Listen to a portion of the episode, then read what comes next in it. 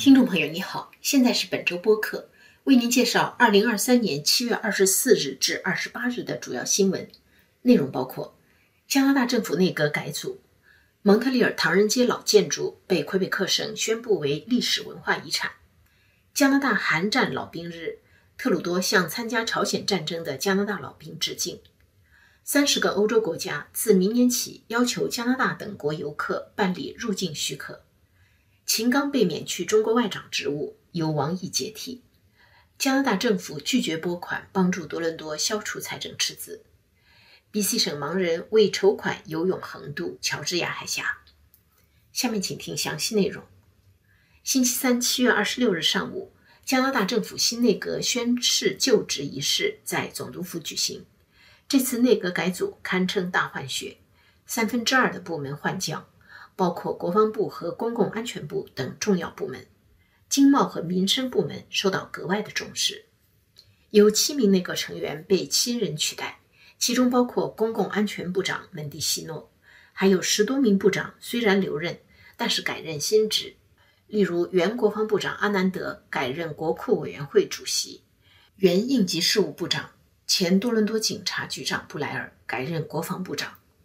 政府间事务部长勒布朗将接替门迪西诺，兼任公共安全部长。这个部门经常需要处理涉及警方和国家安全的棘手问题。司法部长一职由内阁新成员、大多地区议员维拉尼担任。五十一岁的维拉尼是来自乌干达的印度裔移民。七名被免职的部长中有四人此前已经宣布不会参加下一次大选。他们是负责公共服务与采购的杰泽克，交通部长阿尔贾布拉，负责精神健康和诚意问题的贝奈特和渔业部长穆雷。改组后的新内阁将是自由党迎战下一届大选时的中坚力量，因此有意退出政坛的人肯定不能继续任职。魁北克省文化与交流部长拉孔布星期二七月二十五日宣布。位于蒙特利尔唐人街的两栋老建筑被列为该省历史文化遗产。他们在今年年初已经被蒙特利尔市列为历史文化遗产。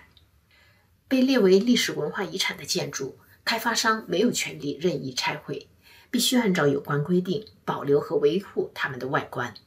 近些年来，开发商在唐人街买下大片地皮建公寓楼，老建筑备受威胁。一些华人团体多方奔走。呼吁省市政府出台保护措施。这两栋老建筑曾分别是一个雪茄厂和一所英语学校的所在地，后者后来变成了当地华人熟悉的永兴隆面厂。在他们之前，蒙特利尔市唐人街只有中华天主堂被列为魁北克省历史文化遗产。蒙特利尔市唐人街是魁北克省以及整个加东地区唯一一个有建筑被列为历史文化遗产的华人社区。七月二十七日是朝鲜停战协定签署七十周年，也是加拿大的朝鲜战争老兵日。加拿大总理特鲁多在这一天发表声明，悼念在这场战争中阵亡的五百一十六名加拿大军人，并向所有加拿大参战官兵和他们的家人致敬。声明说，从一九五零年到一九五三年，有两万六千多名加拿大人。为帮助韩国人民抵抗朝鲜入侵而赴朝作战。停战以后，仍然有七千名加拿大官兵留下来帮助韩国保卫国土。我们与盟友及联合国伙伴国共同执行的任务，彰显出加拿大对维护世界和平与安全的坚定参与，铸就了加韩之间的牢固联系和友谊。联合国秘书长古铁雷斯星期三发表的声明。回顾了七十年前联合国介入朝鲜战争的时间线。一九五零年六月二十五日，朝鲜军队越过三八线进攻韩国，联合国安理会当天举行紧急会议，敦促朝鲜撤军。六月二十七日，安理会通过决议，建议会员国向韩国提供援助。七月七日，安理会通过第八十四号决议，授权美国指挥联合司令部帮助韩国抗击朝鲜军队。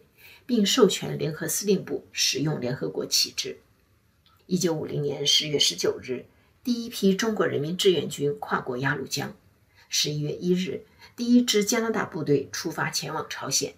这是唯一一次加中军人在战场上正面交锋。自2024年起，绝大部分目前可以免签证进入欧洲的旅客，在动身前都需要查一下自己要去的国家是否要求入境者在欧洲旅行信息与许可系统网站上申请入境许可。根据该网站，有三十个欧洲国家将有此要求。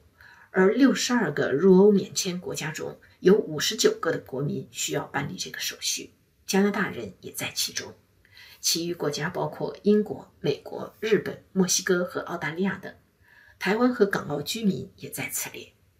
欧洲入境许可和旅游签证类似，有效期为三个月，面向游客、商人和患者等短期居留者。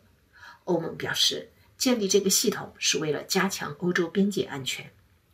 办理该许可需要付七欧元的费用，但十八岁以下和七十岁以上的人以及欧盟国家公民的家属除外。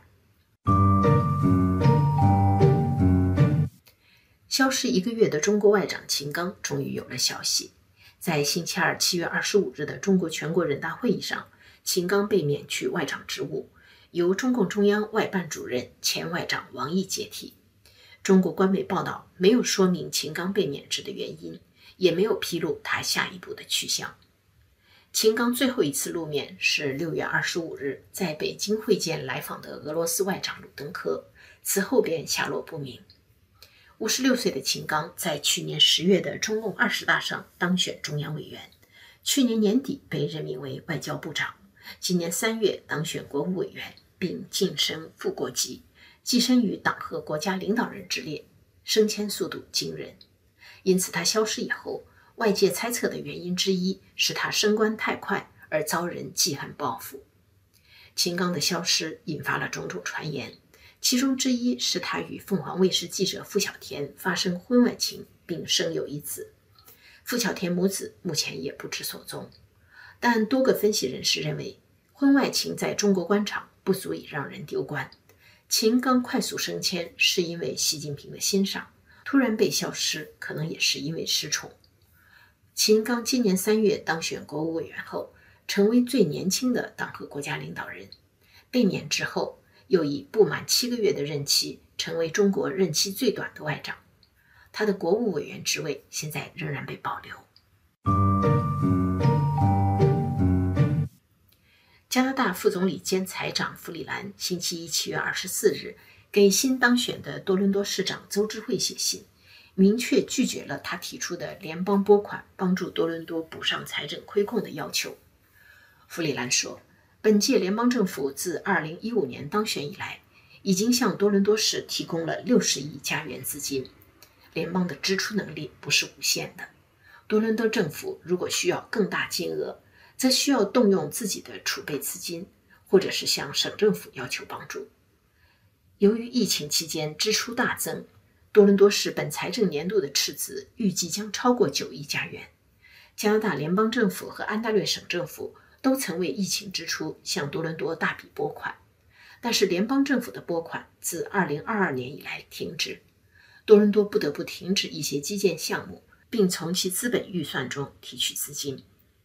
弗里兰在信中说，截止到二零二二年九月三十日，多伦多市的储备资金总量和储备基金有一百一十二亿加元的余额，比前一年增加了二十二亿。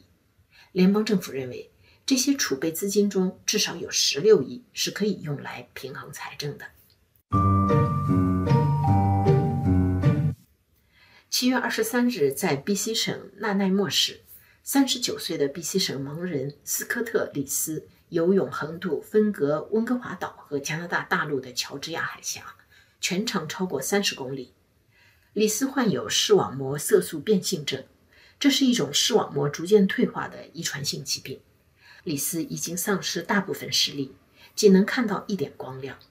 两年前，他从一个公益组织获得了一只名叫卡莱布的导盲犬。李斯说。卡莱布的到来改变了他的生活。自从有了这个伙伴，他几乎可以像常人一样在繁忙的温哥华市区走路和坐车。为了让更多的盲人得到导盲犬的帮助，李斯开始在网上筹款，并决定为此横渡乔治亚海峡，从对岸的戴维斯湾游到纳奈莫岸边，直线距离是三十公里。李斯说，他给自己定下的目标是不超过十二个小时游完全程，但是最后他用了不到十一个小时。截止到目前为止，李斯筹得的金额已经超过十五万加元。以上是本周主要新闻，谢谢您的收听。